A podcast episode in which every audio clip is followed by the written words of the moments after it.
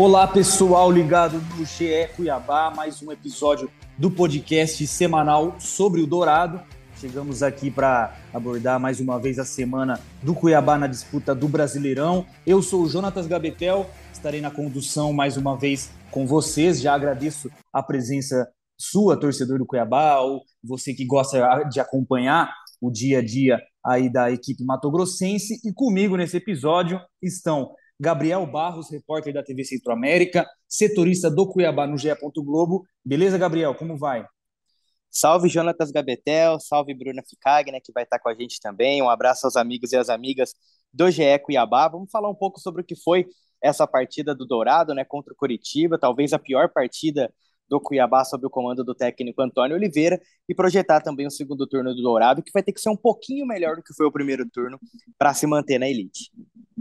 Legal, como já o Barros adiantou, com a gente também Bruna Ficagna, repórter da TV Centro-América, está sempre antenada no dia a dia do Dourado. Tudo bom, Bruna? Como vai? Fala galera, tudo bem? Um prazer estar aqui participando com vocês de mais um podcast para falar um pouquinho mais sobre o Cuiabá. Na semana passada a gente estava mais feliz, né? Mais otimista depois daquele empate contra o Atlético Mineiro, já projetando um jogo bom contra o Curitiba. Essa semana acredito que a gente já comece, né, a falar um pouco mais é, cauteloso em relação ao momento do Cuiabá no Brasileirão, que voltou para a zona de rebaixamento e abre o segundo turno numa situação um pouquinho mais complicada que a gente nem pensou em projetar na semana passada pelos bons jogos que o Cuiabá vinha fazendo no Brasileirão. É isso, então, primeiro tópico aqui da nossa conversa será justamente essa derrota para o Coritiba, 1 a 0 pela 19 rodada do Campeonato Brasileiro, a rodada derradeira do primeiro turno, é derrota lá no Paraná, em que o Cuiabá não foi bem dentro de campo, teve um desempenho muito abaixo do que a gente tem acostumado a ver, principalmente depois que o técnico Antônio Oliveira assumiu, e também por conta de que veio de um bom desempenho contra o Galo, que não foi repetido nessa partida contra o Coritiba, então derrota por 1 a 0 em que o Cuiabá foi pouco efetivo, né, Gabriel? O que, que você analisa, o que, que você observou dessa partida do Cuiabá lá no Couto Pereira? Então, Gabetel, mais uma vez o Cuiabá apresentou aqueles problemas que não são de hoje, né? Que o próprio técnico Antônio Oliveira já vem destacando, que é o último terço da equipe, aqueles últimos 20, 30 metros que o Cuiabá não consegue avançar. O Dourado teve uma evolução nas últimas quatro partidas antes de visitar o Coritiba, foi bem contra o Havaí, foi bem também contra o Botafogo, e aí fez um bom jogo contra o Palmeiras, mas ali meio desequilibrado, né? Um, um, um jogo muito bem defensivo, mas sem ter o poder ofensivo. Contra o Atlético Mineiro foi mais equilibrado, e aí contra o Coritiba apresentou os mesmos problemas. Eu acho que é uma oscilação comum, uma oscilação normal, que a gente tem que entender também Cuiabá veio ali de uma sequência de três jogos em oito dias, não foi uma sequência tão pesada, mas vai ser normal oscilar ao longo da temporada, né? Eu acho que o trabalho do técnico é, português ele é um trabalho bom, mas às vezes o Cuiabá não tem sido efetivo. E aí eu não sei se vocês concordam, mas o, o, o Dourado, por muitas vezes, por muitos jogos, apesar do, do português destacar que é, o Cuiabá gosta de propor o jogo, mas em muitas partidas o Cuiabá joga por uma bola e às vezes tem essa bola, mas não, não, não consegue ser efetivo, né? Contra o Coritiba nem teve essa bola, foi um time que não conseguiu criar. Rodriguinho é pouco participativo, Valdívia e Alisson, um na ponta esquerda, outro na ponta direita, é, sequer finalizaram a gol, deixaram o gramado sem chutar gol, é, um Cuiabá sem criação. Eu vi que as melhores oportunidades do Dourado foram quando o time conseguiu roubar a bola no ataque, né? Pegando a defesa do Coritiba mais desorganizada e aí conseguiu puxar algum contra-ataque, principalmente com o PP, naquelas carregadas de bola que ele dá muito bem do setor defensivo para o setor ofensivo. Mas quando o Curitiba estava postado atrás, o Cuiabá não conseguia furar a defesa, né? Rodava muito, fazia aquela circulação de bola, mas não conseguia chegar no último terço. Então, mais uma vez, um Cuiabá que não conseguiu ser efetivo, não conseguiu ser agressivo no ataque, e aí numa falha individual, né, numa falha do sistema defensivo, tomou um gol que eu acho que o Coritiba também encontrou esse gol, porque eu não vi o Coritiba tão bem na partida, é, foi mais efetivo que o Cuiabá. O Cuiabá terminou o primeiro tempo com duas finalizações, uma para fora e a outra foi um chute travado, que nem chegou a ir na direção do gol, e finalizou o jogo com oito finalizações, nenhuma delas no gol. Ou seja, o Muralha nem precisou encaixar uma bola sequer. Então, mais uma vez, um Cuiabá pouco efetivo, pouco agressivo e também pouco criativo, né? O Pirani entrou no segundo tempo, mas não ajudou a equipe do Dourado. Talvez faltam, faltem peças, né? A gente conversa mais sobre isso ao longo do, do episódio, mas também as substituições no segundo tempo não ajudaram o time. Ô, Bruna, pegando o gancho no que o Gabriel falou, sobre de que é, o Cuiabá ele criava mais quando saía em contra-ataque e tudo mais. A gente veio ali, a gente viu, perdão, ali em Cuiabá, que veio de uma proposta de jogo contra o Atlético Mineiro de não ficar com a bola. Terminou é, o jogo com bem menos posse de bola do que o time mineiro na Arena Pantanal, empatou em 1 a 1 só que finalizou quase 20 vezes. E nesse jogo contra o Coritiba, o Cuiabá teve mais posse de bola, só que finalizou bem menos, como o Barros já trouxe a estatística aí, oito finalizações, é, nenhuma no gol. Então você acredita que a pedra no sapato do Cuiabá nesse jogo foi justamente ter que propor a partida? Esse estilo de jogo de repente foge um pouco do que o time do Antônio Oliveira está acostumado. Você acha que foi isso foi determinante ou não? Você vê outras motivações aí para o desempenho abaixo da equipe? Uma ótima observação, Jonatas, porque de fato, contra o Atlético Mineiro, o Cuiabá conseguiu aproveitar mais os contra-ataques e contra o Curitiba teve essa proposta de ir tentar construir as jogadas e tudo, mas eu acredito que esse não seja o fator determinante para a derrota contra o Curitiba. Volto a falar o que a gente tinha falado no, no episódio contra o Atlético Mineiro ter um, um, jogador que faça finalizações melhores, que consiga fazer gol, um centroavante que traga isso para o Cuiabá. O Elton saiu e no, no jogo contra o Curitiba, o Jonatas vai lembrar muito bem desse lance, porque nós falamos sobre, sobre ele ainda essa semana.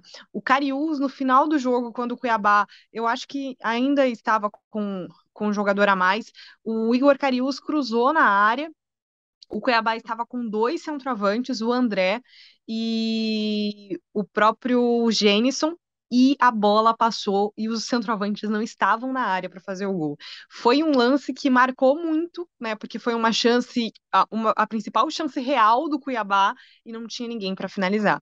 Acredito que o Cuiabá, é, nesse contexto de tentar propor o jogo, conseguiu ter a bola nos pés, mas faltou aquele cara que conseguisse terminar a construção da jogada, né? Conseguisse superar a, a defesa do Curitiba. Um Cuiabá que jogou muito pelo alto, muitas bolas aéreas, mas sem conseguir concluir e sem conseguir também levar perigo ao gol do Muralha.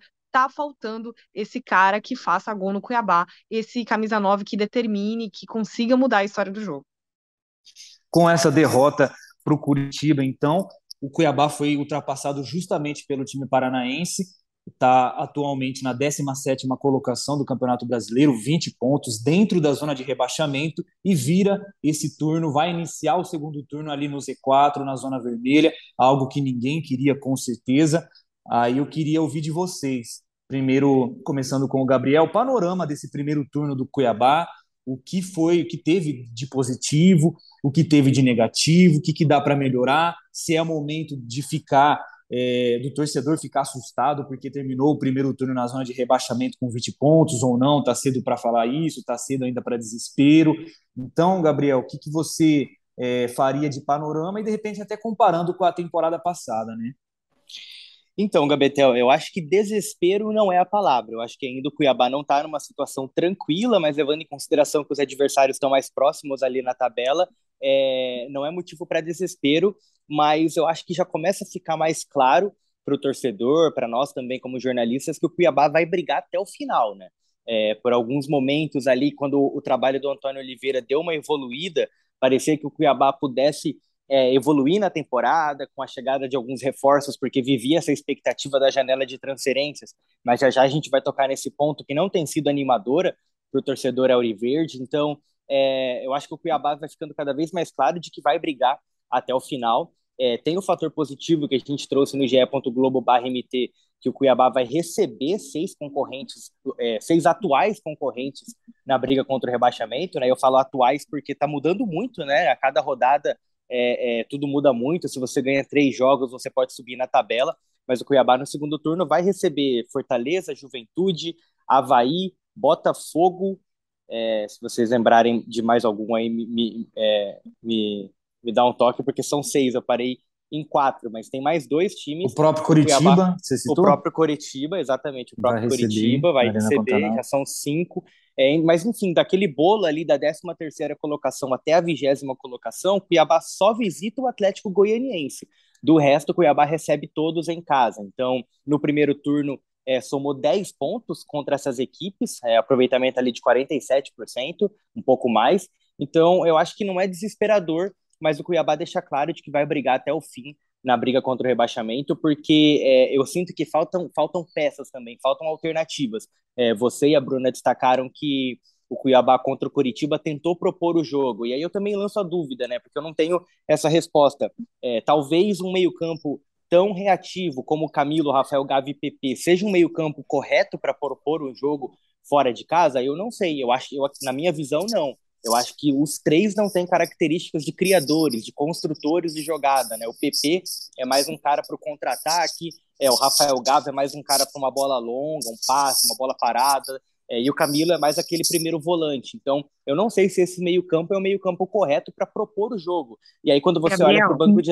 Oi, pode falar. E a gente até citou no jogo contra o, o Coritiba, né? A gente foi, pelo menos nessa opinião, no segundo tempo, de pensar num Pirani na saída do Sim. Rafael Gava. Né? A gente até cogitou isso, até para a construção das jogadas. Né? É, exatamente. O Cuiabá hoje não tem. Aí deposita tudo no Pirani. Aí quando o Pirani entra, ele entra no lugar do Valdívia como atacante de beirada. E ele não é o famoso, ali... famoso 6 por meia dúzia, né? É, exatamente. E aí ele não entra no meio-campo para tentar dar uma construção. O Rodriguinho tá ficando muito isolado, né, gente? Apesar do Rodriguinho ser um jogador é, que consegue atuar mais no comando do ataque, não é a dele. Se ele ficar muito isolado, ele não vai conseguir brigar com, com os zagueiros, né? Então eu acho que tá faltando também peças para o Antônio Oliveira conseguir montar um melhor elenco, né? E o Cuiabá, é, 10 dias já de janela, bem discreto nessa movimentação, mas é, é, quando entra no segundo tempo, André, Jenison, Felipe Marques, Jonathan Cafu e Pirani, é, é, é, a qualidade técnica ela acaba baixando, né? De um elenco que já não é tão qualificado assim, não tem peças que desequilibram. Quando você coloca esses cinco jogadores, eu não eu, eu vejo só o Pirani dando uma esperança de mudar o jogo. Acho que nenhuma das outras peças que entraram é, poderiam ter feito algo a mais do que eles desempenharam. Não sei se vocês concordam. Ô, Bruna, é, não dá para negar também, né? Não sei se você concorda comigo, que o Campeonato Brasileiro está bastante equilibrado, é, tanto na parte de cima quanto na parte de baixo, né?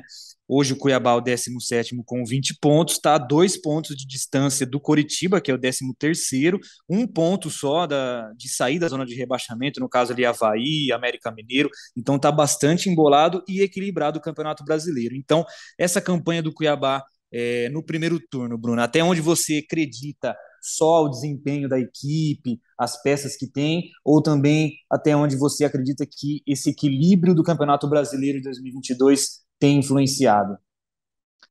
De fato, um campeonato muito equilibrado, com times que estão ali, né, jogando o mesmo campeonato que o Cuiabá, como o Gabriel citou, Atlético Goianiense, Juventude, o Havaí, América Mineiro, Goiás, né, até ali o Curitiba também numa disputa direta, o próprio Ceará que agora deu uma melhorada, mas assim, é, todos os adversários que meio que disputam, né, o mesmo campeonato que o Cuiabá na questão de investimento, também. Então, um campeonato muito difícil, e acho que vale a gente pontuar aqui que não é porque começou o segundo turno na zona de rebaixamento, é que tá hum. tudo perdido. Eu ainda volto a, a, avaliar muito, de uma forma muito positiva, o trabalho do técnico Antônio Oliveira, que tem colocado o, um perfil né, para o Cuiabá, um estilo de jogo para o Cuiabá. A gente viu uma melhora do Cuiabá nos últimos jogos, não só, né? A gente não pode fazer um, um panorama que ah, perdeu para o Curitiba, tá tudo ruim. Não, de fato existe é, coisas que precisam ser melhoradas. O próprio Antônio deixou claro isso na, na entrevista e que ele não é um, um cara que faça milagres. E ele e, e, essa fala dele de não fazer milagres deixa claro para a diretoria que o Cuiabá tem se esforçado com o que tem, ele principalmente tem esforçado para fazer o melhor trabalho que ele tem com as peças que tem, mais que ele não vai fazer milagres. Ou seja, por mais que exista um campeonato competitivo para o Cuiabá, ele vai precisar de ter mais opções para conseguir garantir a principal permanência do Cuiabá, o principal objetivo do Cuiabá, que é a permanência no Brasileirão. A gente vê ali o Havaí, que está só um pontinho à frente do Cuiabá, Cuiabá com 17, 17 colocado, com 20 pontos, e agora faz um outro jogo muito difícil diante do Fortaleza. E o técnico deixa, e o Antônio Oliveira deixa muito clara essa questão, de que precisa ter mais opções para conseguir é, garantir a permanência sem sofrer tanto. Só que com é, a gente tem uma matemática não tão difícil para fazer, né, gente? A gente sabe que o jornalista tem essa questão com números, mas são né, a média de corte aqui do Brasileirão para permanência precisa de 44 pontos, 45. O Cuiabá tem 25 pontos para ser conquistados, digamos assim, em, em 19 rodadas. Ou seja, precisa melhorar e muito para o segundo turno para garantir a permanência, e o Antônio já deixou claro que não vai conseguir isso sozinho, sem dar aquele famoso upgrade que ele costuma falar nas entrevistas. Isso aí.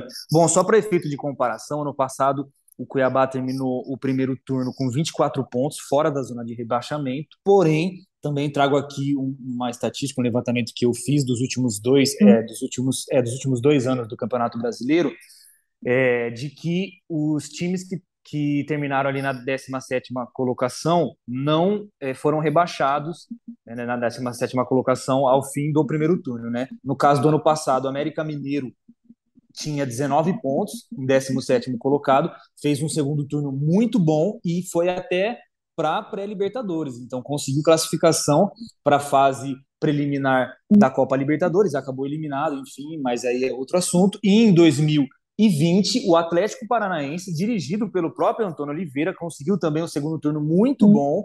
É, terminou o primeiro turno com 19 pontos e terminou ali na parte da metade de cima é, para a tabela do Campeonato Brasileiro. Então, não é motivo de fato para desespero nesse momento. E até o próprio Antônio Oliveira, é, vez ou outra, se apega a essa campanha que ele fez com o Atlético Paranaense é, para servir como alento, alento, servir como motivação aí nesse segundo turno do Campeonato Brasileiro. Mas, como a Bruna já trouxe para a gente e até o nosso próximo debate, que o Antônio Oliveira saiu bastante irritado, bastante frustrado dessa derrota é, para o Coritiba e uma das falas dele mais emblemáticas e que tem sido é, corriqueira, tem virado rotina nas entrevistas do Antônio Oliveira, é dizer que ele não faz milagres. Isso cada vez fica mais claro que tem sido o recado, principalmente para a diretoria do Cuiabá, é, em relação a reforços. Então, ele quer peças, ele quer reforços, está cada vez mais claro. Essa frase de que não faço milagres evidencia cada vez mais isso.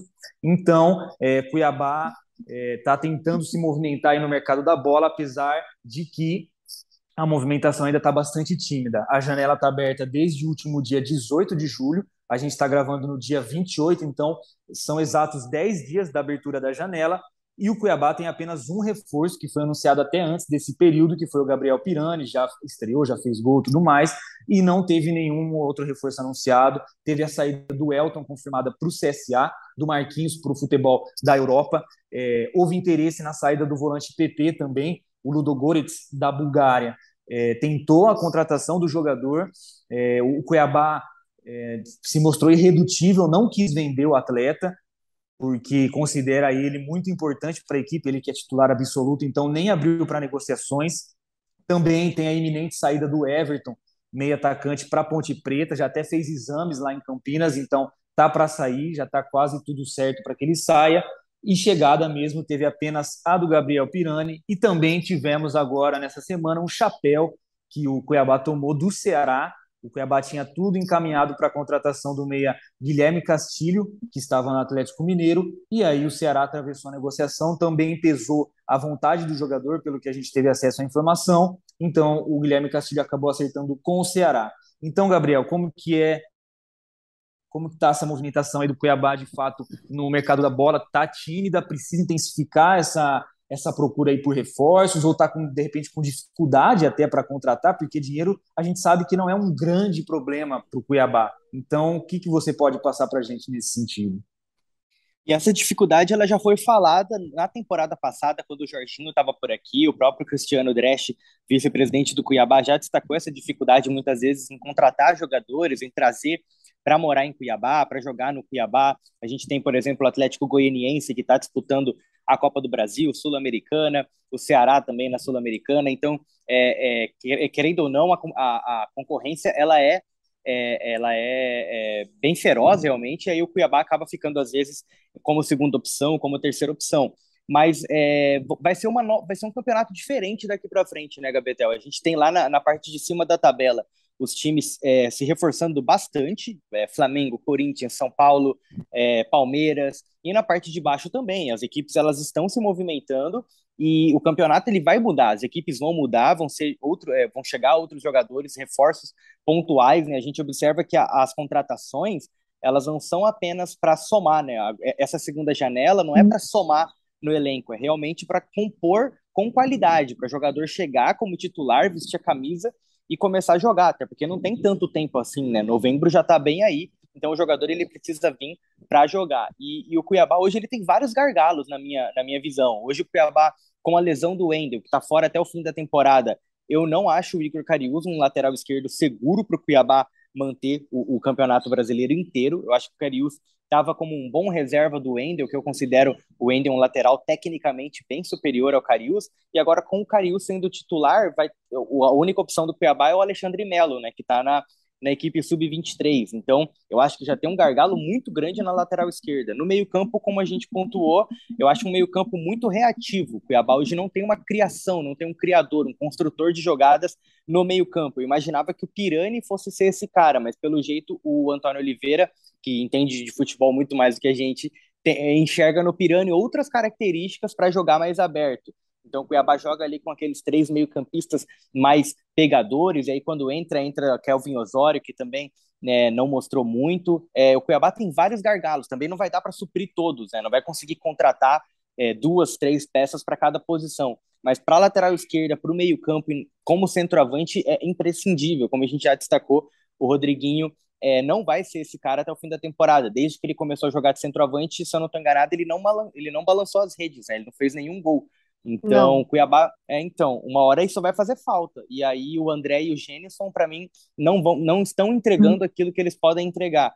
Esses gargalos vão dando dificuldade para o Antônio Oliveira e aí ele acaba é, é, é, estourando nas entrevistas coletivas. Né? O único ponto positivo do jogo contra o Coritiba, para mim, foi como o Antônio Oliveira ele faz uma autocrítica verdadeira. Né? Ele não foi aquele treinador que se apega a muletas, a, a a, jogo fora de casa ou é, adversário complicado, não. Ele falou que estava é, até constrangido, não sei se é essa palavra, eu não lembro, mas ele usa uma palavra decepcionado com o desempenho do time. Então, ele viu tudo que a gente viu também. A tendência, a expectativa é que ele corrija na, durante essa semana para enfrentar o Fortaleza. O Bruna, puxando também até por essa, por essa parte dos, é, dos reforços dos concorrentes diretos do Cuiabá, né? que a gente tem o exemplo do Havaí, que acertou com o Guerreiro, um jogador experiente, com passagem até pelo futebol europeu, bastante vitorioso. É, também acertou com o Natanael, lateral esquerdo, barra ponta esquerda, né, que também já fez sua estreia. O Atlético Goianiense fechou com sete reforços aí já nesse período de, de janela aberta e tem o próprio Juventude, enfim, a, a, parte de baixo da tabela ali, que, que a gente considera mais é, é, concorrentes do Cuiabá, né, tem se movimentado bastante. Então, tá na hora da diretoria do Cuiabá abrir ainda mais o olho, intensificar essa busca e também questão de peças, aí, na sua opinião, o Gabriel já trouxe aí essa questão do lateral esquerdo, que o Wendel tá, não joga mais em 2022, hum. teve essa saída do Elton, hum. de repente uma reposição para o Elton, mas a nível de, de repente, até chegar para ser titular, né? Então, como que você vê é, o Cuiabá inerte em relação aos seus adversários e também essas peças aí para dar para a diretoria dar nas as mãos do Antônio Oliveira, porque o Antônio Oliveira é Antônio, mas não é Santo Antônio, né? Não faz milagres, como ele mesmo já disse. É, ele gosta de deixar isso muito claro, né? E é uma cobrança necessária nesse momento, como a gente já falou, é, são 10 dias, né, após a janela de transferência, até agora só o Gabriel Pirani, que foi contratado antes, gera uma preocupação até por parte do torcedor que fica na expectativa, gerou-se uma expectativa para a vinda do Guilherme Castilho, e aí o Ceará conseguiu a contratação do atleta, que seria uma opção importante ali para o meio campo do Cuiabá. Só que hoje eu vejo a necessidade, além de um bom lateral esquerdo, é, para para que some tanto como o Wendel vinha somando no Cuiabá. É, sentiu o Igor Cariús é, um tanto pilhado no jogo contra o Curitiba, deixando bolas é, não conseguindo defender bolas hum, fáceis ali na marcação, é, ficou pilhado no final do jogo, né? Levou todo um empurrão, aquela questão. Às vezes é questão de ritmo de jogo e sequência também para ir ganhando mais confiança, o que de fato pode acontecer, mas vejo que existe, né? Claro, né, para qualquer pessoa que exista essa, essa necessidade de contratar um lateral esquerdo que possa aí ou assumir a titularidade, deixando o Cariús como um atleta que vinha somando num, segundo tempo, né, nas entradas que fazia pelo Cuiabá. Uma, uma avaliação que o Antônio deva fazer aí, até um pedido para a diretoria, o que a gente sabe no momento é que o Antônio já fez o pedido né, para a diretoria, já deixou claro que ele precisa, a diretoria já tem conhecimento disso, não falta, pelo que ele disse para a gente, não falta esforço da diretoria que tem se empenhado no mercado para buscar as contratações necessárias para que o Cuiabá consiga a permanência na primeira divisão, mas o fato é que o tempo está passando né? Vai ter um adversário direto contra o Fortaleza, que busca o improvável no Brasileirão, terminou o primeiro turno de uma forma que ninguém esperava, pelo fato do Fortaleza ter feito uma temporada muito boa no ano passado no Campeonato Brasileiro e também em outras competições. Esse ano o Fortaleza já vive um, um outro momento, disputa é, contra o Fluminense agora a Copa do Brasil, mas a tendência é que o técnico do Fortaleza tire um pouco o pé diante do, do, do Fluminense, mande uma equipe modificada para vir com força máxima para o jogo diante do Cuiabá é uma, uma, uma possibilidade justamente para tentar essa vitória aqui. Então, no momento, né, a gente está gravando aqui na quinta-feira, não existe uma outra outra contratação, apenas o Gabriel Pirani. O técnico Antônio Oliveira tem a chance de repetir a mesma escalação que foi que, da, dos atletas que atuaram contra o Coritiba, mas tem essa necessidade de, de buscar os três pontos e mais do que isso, né, gente, de correr para trazer essas peças. Como o Jonatas disse, os, refor os reforços estão chegando nos adversários que estão na mesma disputa, que fazem o mesmo campeonato para o Cuiabá. Então, o Cuiabá tem que é, ser inteligente no mercado. Acho que números nesse momento não é, ah, vou contratar sete, oito, não. Acho que contratar atletas que venham e resolvam é, o, o momento do Cuiabá. Um atacante que faça gol, um meia que consiga é, trazer mais opção para o técnico Antônio Oliveira e principalmente um lateral esquerdo que a saída do Wendel trouxe essa necessidade agora no momento. Bom, só para mais uma vez aqui deixar bem claro, né, esse segundo período da janela nacional de, de transferências, é, ele abriu no último dia 18 de julho e tem duração até 15 de agosto. Depois disso, não serão mais é, permitidas é, com novas contratações, enfim, inscrição é, de, de novos atletas, com algumas exceções, que é o caso de jogadores que estejam livres no mercado ou jogadores é, da base dos clubes, né? Então, de fato, precisa haver uma aceleração aí da parte do Cuiabá, precisa estar é, tá ainda mais ligado e atento para tentar anunciar esses reforços, porque agora mais do que nunca falta menos de um mês aí para o fechamento e o próximo compromisso, já mudando o nosso tópico do debate, o próximo compromisso do Cuiabá no Brasileirão é mais uma vez contra um concorrente, concorrente direto contra ali a zona de rebaixamento, que é o Fortaleza, atual lanterna do Campeonato Brasileiro, mas que tem um, um grande time, um grande técnico. Então, em hipótese alguma, dá para menosprezar o Fortaleza, né? Apesar da campanha no Brasileirão, é, também se deve muito por conta de é, da campanha na Libertadores, né? É, reservou com muitas energias ali para tentar avançar na Libertadores, caiu no mata-mata, caiu nas oitavas de final, também está vivo na Copa do Brasil. A Bruna até trouxe informação de que deve priorizar o Brasileirão nesse momento. Então já vamos aqui projetar esse duelo contra o Fortaleza, né, Gabriel? O que, que dá para esperar do Cuiabá, tanto dentro de campo como em questão de desempenho? Se a gente espera algo mais parecido contra o Atlético Mineiro, ou se de repente a gente vai ver algo mais parecido contra o Coritiba, que é algo que ninguém quer.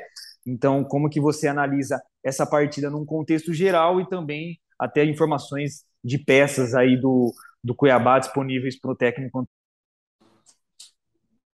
Du duelo, duelo complicado, né, Gabetel? Duelo que vai ser bem difícil para o Cuiabá na Arena Pantanal. Você já pontuou muito bem sobre o Fortaleza. É, o Fortaleza, para poder se salvar do rebaixamento, ele vai ter que ter um, um aproveitamento de G6 no segundo turno, né? Então o Fortaleza vai jogar várias finais ao longo desse retorno e a primeira já é contra o Cuiabá. E o Cuiabá, dentro da zona de rebaixamento, também vai ter algumas finais é, nesse retorno vai, e já começa contra o Fortaleza, depois tem o Fluminense e depois o Juventude em casa de novo, né? Então são dois confrontos diretos logo no começo do segundo turno. Eu projeto um jogo bem é, franco, porque o Fortaleza não é uma equipe que também se posta atrás, espera o adversário e só sai no contra-ataque, no erro. Eu acho que o Fortaleza também vai tentar propor o jogo contra o Cuiabá, mesmo fora de casa, até porque precisa do resultado. Então eu vejo que é, a, é, a expectativa é um jogo bem franco, com as duas equipes ali buscando o ataque. E o Cuiabá, pelo menos dentro de casa, também é, é, tenha mais posse de bola, proponha mais o jogo. É, não tem ainda o Wendel, né? Como você falou, é, é a única baixa confirmada, não vai jogar é, até o fim da temporada. O Cuiabá se reapresentou ontem, é, na, na quarta-feira, depois de folgar na terça, né, jogou na segunda contra o Coritiba, folgou na terça, se reapresentou na quarta-feira.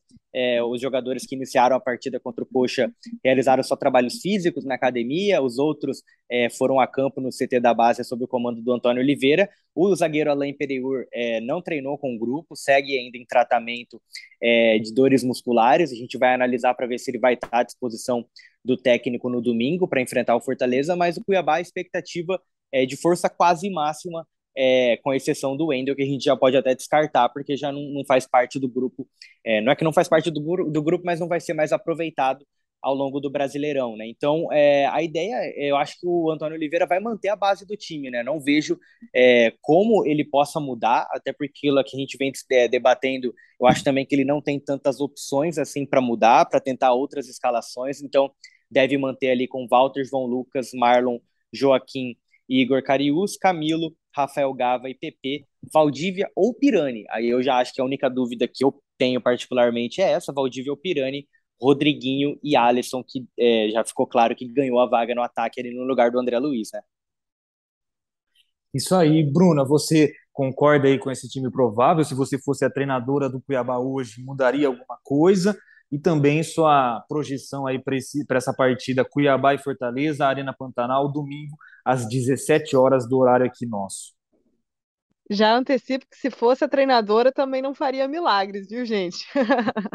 Mas acredito que o Cuiabá deva manter assim o mesmo time que enfrentou o Coritiba na última segunda-feira.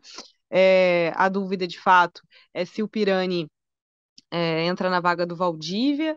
Acredito que seria a única mudança que o Antônio tem, tem em vista, não deve mudar a formação que vem utilizando, deve manter essa estrutura. O time teve um pouco mais de tempo para descansar, né? O Fortaleza vai vir de um jogo no meio da semana na Copa do Brasil, então teve um pouco mais de tempo para se preparar para essa partida. E vale lembrar também o histórico positivo: o Cuiabá iniciou o Brasileirão vencendo o Fortaleza. Quem sabe agora consiga repetir uh, o mesmo desfecho jogando na Arena Pantanal. Algo muito importante para a gente falar também, o quanto o Antônio trouxe a torcida para apoiar o time, né? A gente viu que a torcida abraçou a, toda a questão que o Antônio tem falado, nós somos uma família, e isso tem sido muito bonito de ver. Tomara que repita a festa contra o Fortaleza, que o torcedor incentive o time para que o Cuiabá consiga é, três pontos muito importantes nessa disputa aí para sair da zona de rebaixamento e respirar um pouco mais nesse início de segundo turno. Verdade, é o que todos esperam, né? Hum. Estamos na torcida aí para, para uma boa partida, um bom desempenho do Cuiabá e, sobretudo, a vitória, né? Que com certeza vai ser de suma importância, vai dar um fôlego aí é, na luta contra o rebaixamento e até na abertura do segundo turno. Então é isso, pessoal. Agradeço vocês que ficaram com a gente até agora. Continue nos acompanhando aqui no podcast GE Cuiabá, no ge.globo/mp. E, é isso. Mais uma vez, muito obrigado, você, torcedor, você que gosta de acompanhar o dia a dia. Obrigado, Gabriel Barros, Bruna Ficagna. Eu sou o Jonatas Gabetel e encontro vocês na próxima. Gol!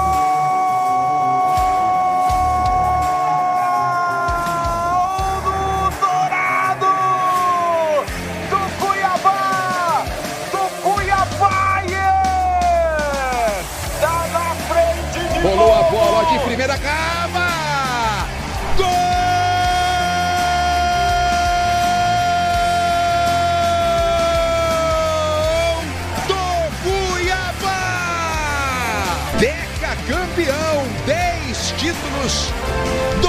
Grossense.